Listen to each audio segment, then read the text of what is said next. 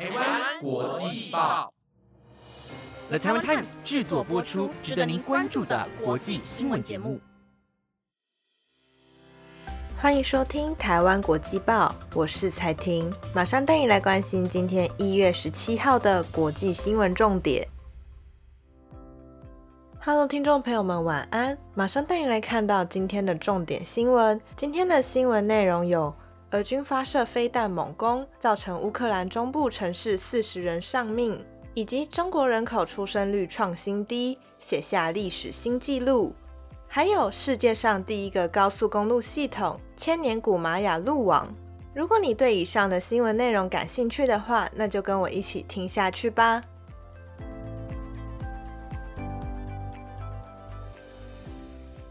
首先，今天的第一则新闻带您持续关心乌俄战争。美国副国务卿雪曼率领代表团前往乌克兰首都基辅。讨论提供援助以加强乌克兰的安全局势、改善乌克兰经济，并探讨与美国发展持久双边贸易关系的方法。美国国务院表示，美国代表团与泽伦斯基总统府成员和国防部长列兹尼科夫等乌克兰高阶官员见面，而这趟访问的目的是为了重申美国对乌克兰抵御俄罗斯无端入侵的坚定承诺。他说，美国代表团也愿意倾听乌克兰年轻人的声音，在他们为乌克兰的复苏与重建做长远的打算时，他们也让自己的事业与主张得以适应时局变化，以支持他们的同胞。这场残酷的致命战争进入第十一个月，乌克兰战场上的冲突与日俱增，俄军遭控发射飞弹，造成中部城市蒂涅博罗的一栋住宅大楼部分受损。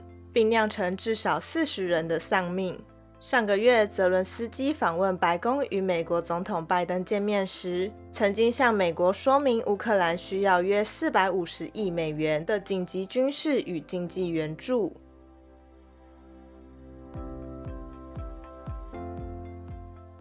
下一则新闻带您看到中国人口出生率创新低的消息。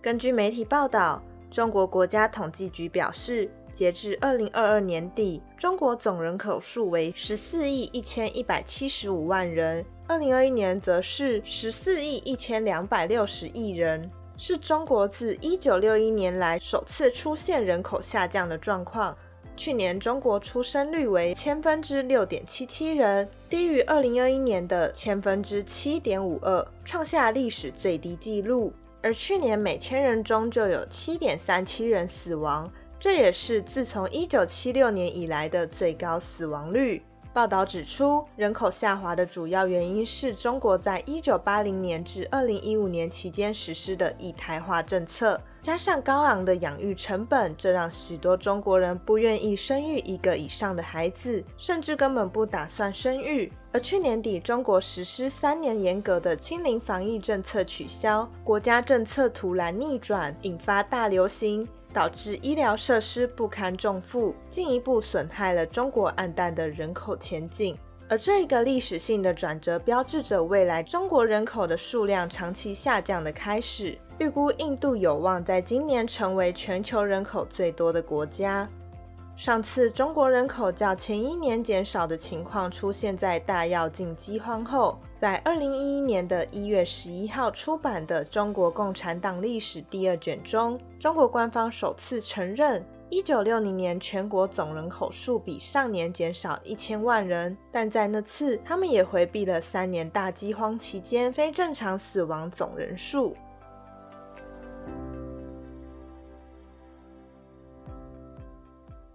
接下来要带您关心的是苏格兰的性别法案下修。苏格兰虽然是英国构成国之一，但享有高度的自治权。如今，英国政府担忧苏格兰通过的一项性别法案带来太大的冲击，罕见出手干预。苏格兰则展现坚决的态度，表明会否决英国政府的干涉。综合外媒报道，苏格兰议会在上个月以八十六票同意、三十九票反对的开票结果通过性别承认法案，内容为公民申请性别转移的年龄从原本的十八岁下修到十六岁，并移除转换性别所需的诊断证明。此外，申请者原先需要与欲转移的性别生活两年的时限也下调至三个月，十六至十七岁者则需要达到六个月。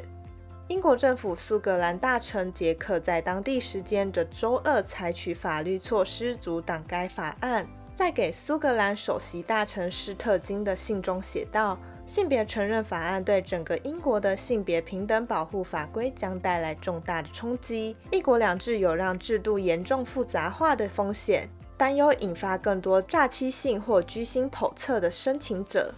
报道指出，这也是英国政府首次以影响全英国法律为由阻挡苏格兰所通过的法律。对此，施特金表达强烈反弹。声称这是对苏格兰议会的全面性打击，强调苏格兰政府会捍卫自身通过的法案，否决英国政府的干预，并警告这样的对峙将成为常态。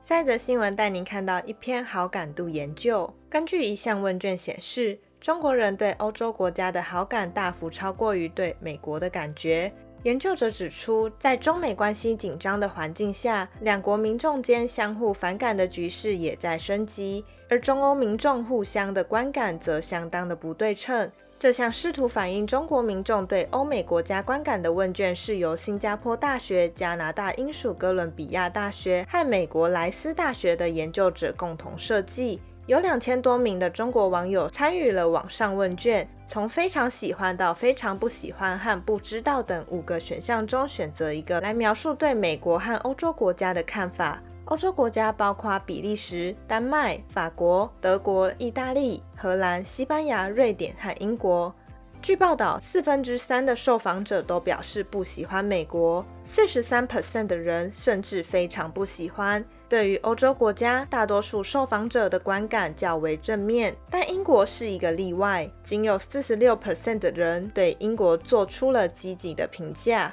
而在欧洲国家中最受中国人青睐的是德国，只有二十三 percent 的人反映不喜欢德国，在欧洲各国中比例是最低的。作者分析。中国受访者对欧美态度的不同的原因之一，可能是人们认为欧洲国家政府对中国采取更为小心谨慎的立场，而中国政府对欧洲的批评采取更为柔性的态度。另外，英国在受访者中则不受欢迎，在作者看来，可能与英国与美国更紧密结盟，而在一些争议话题上对中国施压有关。包括英国呼吁独立调查 COVID-19 疫情起源，批评中国对香港和新疆的政策，与美国共同参与在南海与台湾海峡的自由航行巡航行动等。而这份问卷调查共分两次进行，分别是在2020年以及2021年。参与问卷者有百分之六十以上拥有大专及以上学历。最新一项研究发现，这类样本在中国近十亿的网友中具有十足的代表性。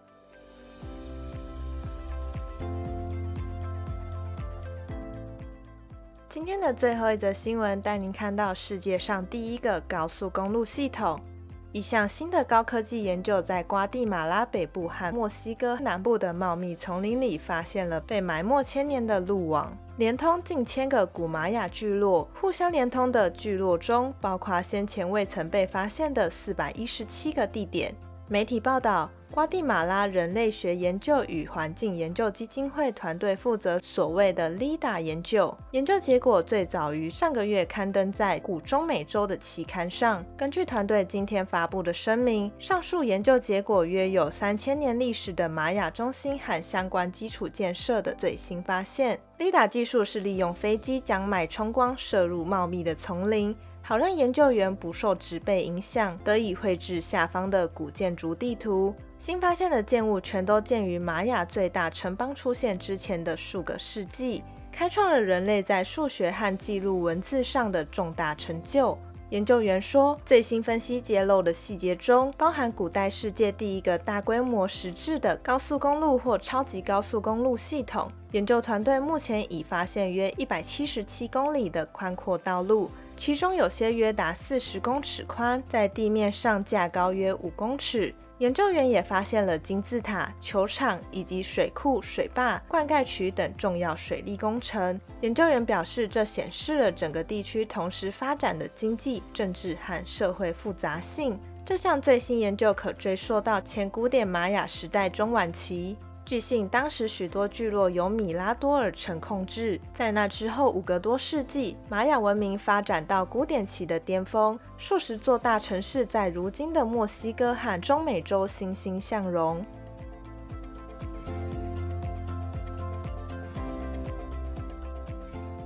以上就是今天台湾国际报的五则新闻内容，感谢您的收听。如果喜欢本节目的话，也欢迎去追踪我们的 IG。本节目皆由了台湾 Times 制作播出，那我们就下礼拜见喽，拜拜。